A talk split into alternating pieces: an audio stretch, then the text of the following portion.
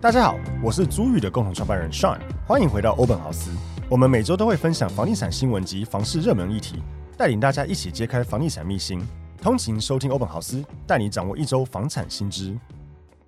Hello，大家好，欢迎大家收听欧本豪斯 Open House，我是 Sean。那今天我们再次回到我们的房产周报的时间，我这边准备了五则房产新闻，可以跟大家分享，就是最近发生的这个房产大小事。那我们直接来盘点一下哦。第一个。选后房市会如何呢？啊，专家说哈，暴涨难以延续，但也跌不动。第二个是卖压很大，全国空屋率达百分之九哦，这是蛮高的一个数字哈。第三个就是关于房东租赁相关的事情，房东好难过，租赁所得税标准扣除额不变。然后第四个是我特别觉得很靠背的新闻，就是房东猛追美女房客不成，硬闯进房，还把她打到颜面骨折，这是很夸张。拜托，这种他是个二房东啊，等下会讲这个。拜托，这种烂房东或烂二房东不要再搞坏这个市场了，好吗？然后最后一个就是青春回忆成追忆，西门町万年大楼八楼求售二点八亿。好，那我们就直接开始第一则新闻哦。第一则新闻在讲所谓的选后房市会如何哈？因为这个纷纷扰扰的总统选举已经结束了哈，选举后台湾房地产的走势到底会怎么样？大家都在猜测。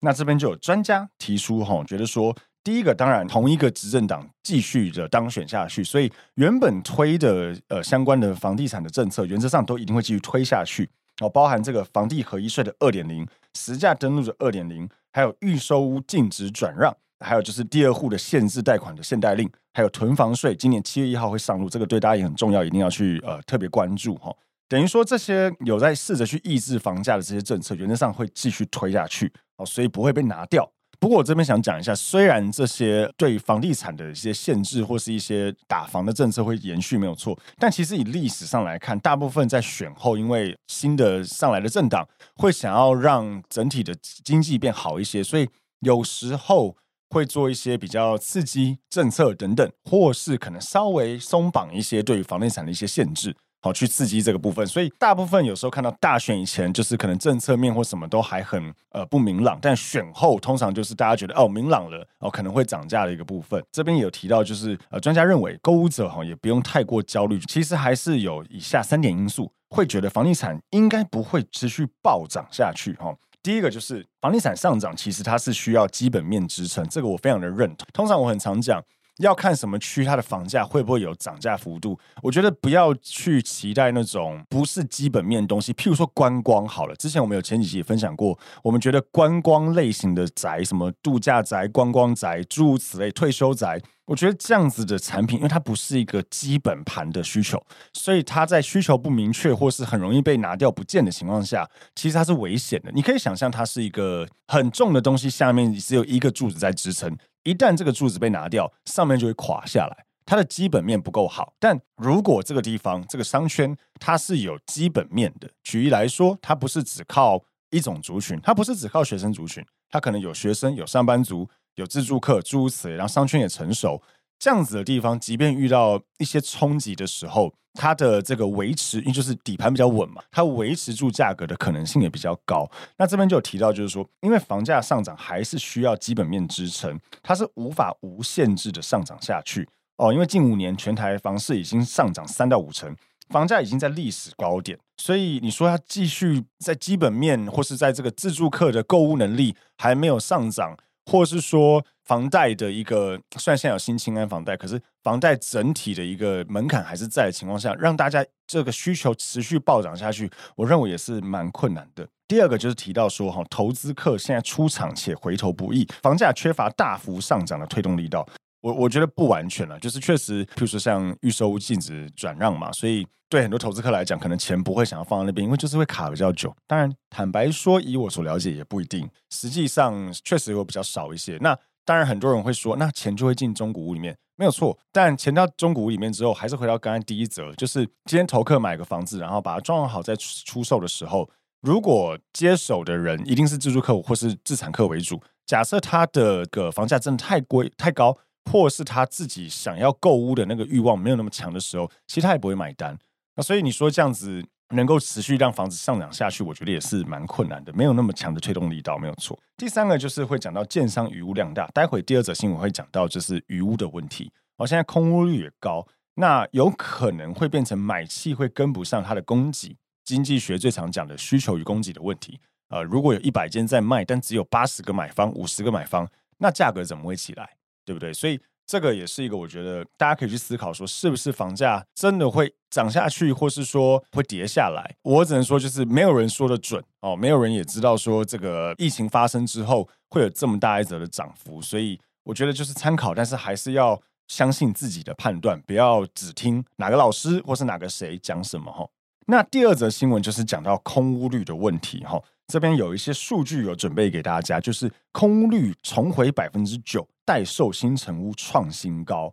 那这边就有特别提到，哈，空屋率它的逻辑就是看所谓的低用电跟低用水的一个方式去抓的。那整体来讲，像这个二零二二年的上半年、下半年的时候，台北市的空屋率原则上这边数字是写七点四一到六点六九左右。那二零二三年上半年是到了七点一五，看起来好像没有太大的变化。不过像高雄，哦，就变高蛮多的。本来是在九点多趴，现在二零二三年上半年已经到了十趴左右。那全国平均来讲，二零二二年的上半年是九点五二趴，下半年是八点七七趴，而到了二零二三的上半年又重回到了九点三三趴。那内政部有发布这个一一二年上半年我刚才讲的低用电、低用水的一个新成屋统计。那现在待售新成屋累积超过九万间。哦，其实是一个蛮高的一个数字。那最新全国统一这个空屋数达到了八十五点一三万余宅啊，这个很绕口哦。那其中又以新北市空屋最多哈，达到了十三点零七万宅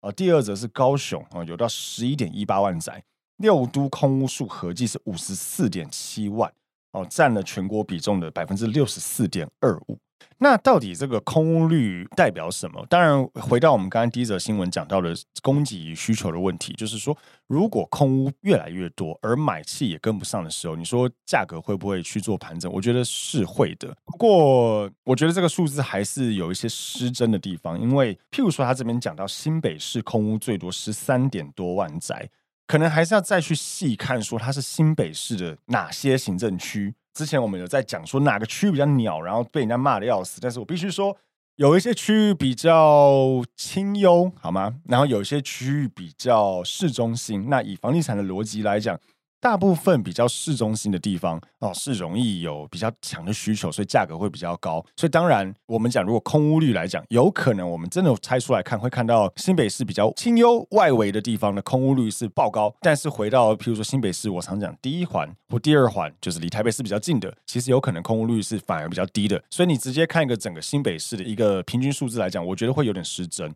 哦，还是会需要回到看到行政区，以及我们常讲就是买的地点，那个地点刚性需求够强，空屋率相对低，我觉得价格哈还是会比较稳定的，所以也不能直接拿全国或是全行政区来去看待说哦，空屋率这么高，绝对会跌价，那还是要细看这些数字。第三则新闻就跟我们的租屋族以及房东就息息相关了，就是租赁所得税的课税减除标准不变哈。呃，简单来说呢，就是今年目前对房东来讲哈。房东的税怎么算？就是年度的租金。假设我今年收一百万的租金，那我可以扣除百分之四十三的所谓的成本，它叫标准扣除额啦。所以你只需要申报五十七万的租金，并入你的当年所得，隔年申报。之前有风声说，诶，这个百分之四十三可能会调高哦，因为譬如说现在维护成本啊也变贵啊，就是房东的成本可能变高了啊，所以这个是不是有可能变高？结果答案是没有哦，没有。不过房客反而有福音哦。今年开始，哈，这个每个月可以申报的这个租金的一个支出上限，从原本的一万块变一万五，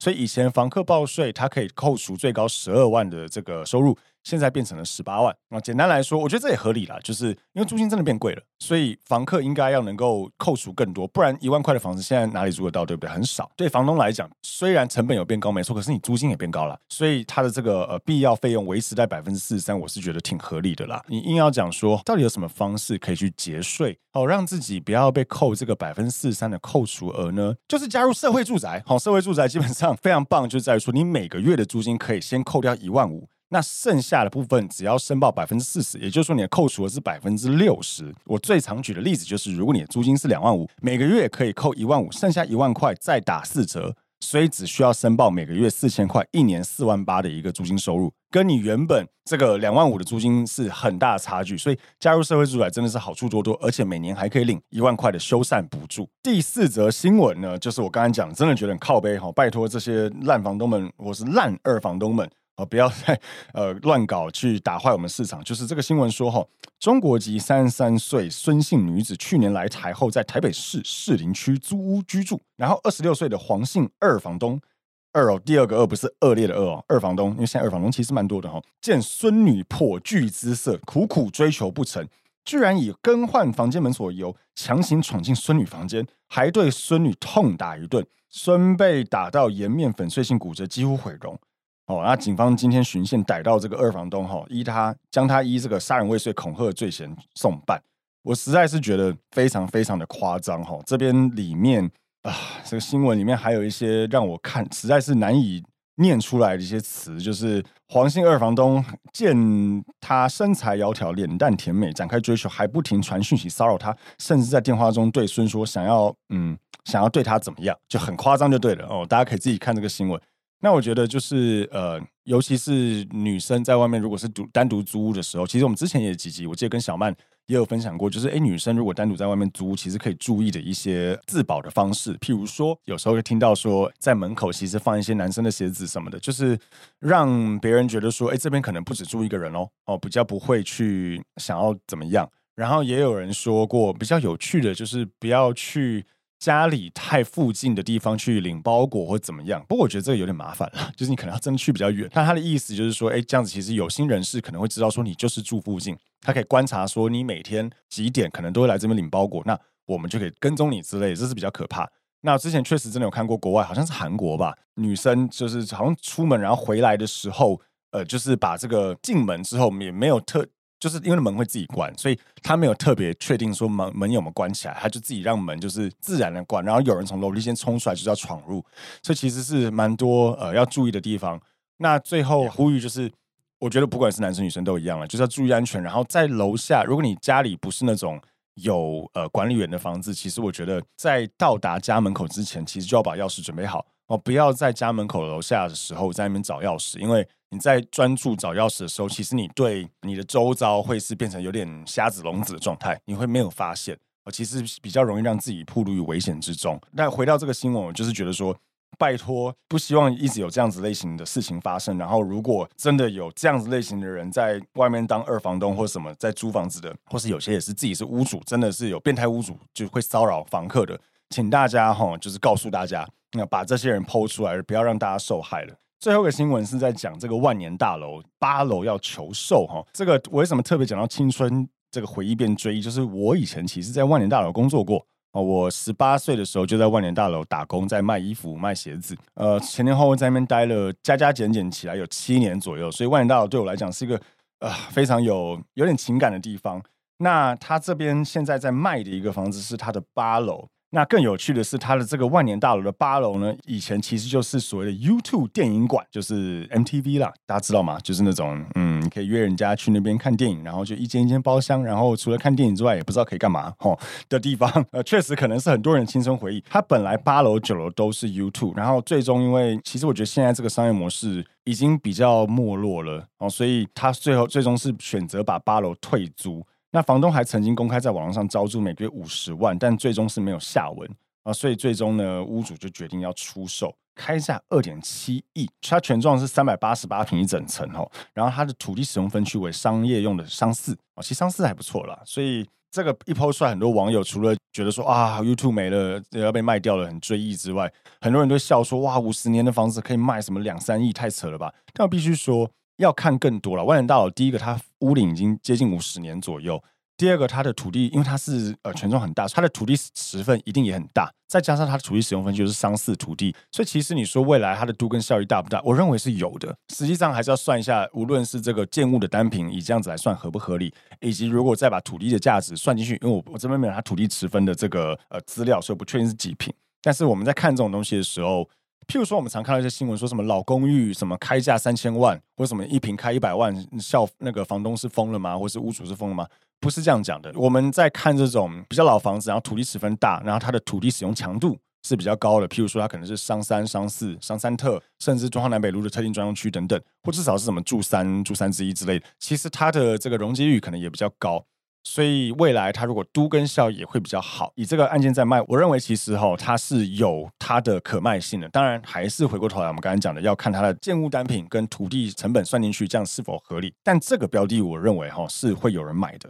哦，大家可以再拭目以待，看看万联大楼未来这个八楼是不是会卖掉，会成交多少钱，以及未来在什么时候它可能会进行都更。那以上呢，就是我们今天准备的五则新闻。我们 Podcast 欧本豪斯每周一四都会更新哦，每周一会更新房产周报，让你掌握一周房产大小事。那每周四更新的内容会是网络上的热门议题的讨论，或是我们会请房产的相关人员，以及我们自己遇到的一些故事等等，哈，会做一些访谈。那比较不好意思是最近因为真的比较忙，所以比较少遇到爱我的房然后，大家很喜欢的爱有我的房的这个节目，目前我们是稍微停下来，但是之后我们一定会在呃持续更新更新更好的内容。那也记得追踪我们的脸书、IG、YouTube 等社群，看我们贴文和相关影片，也可以到 Apple Podcast 或 Spotify 给我们五星好评，或是就算给不了好评，我们也给五星差评，可以给我们更多指教。好，那我们今天的节目就到这边，谢谢大家。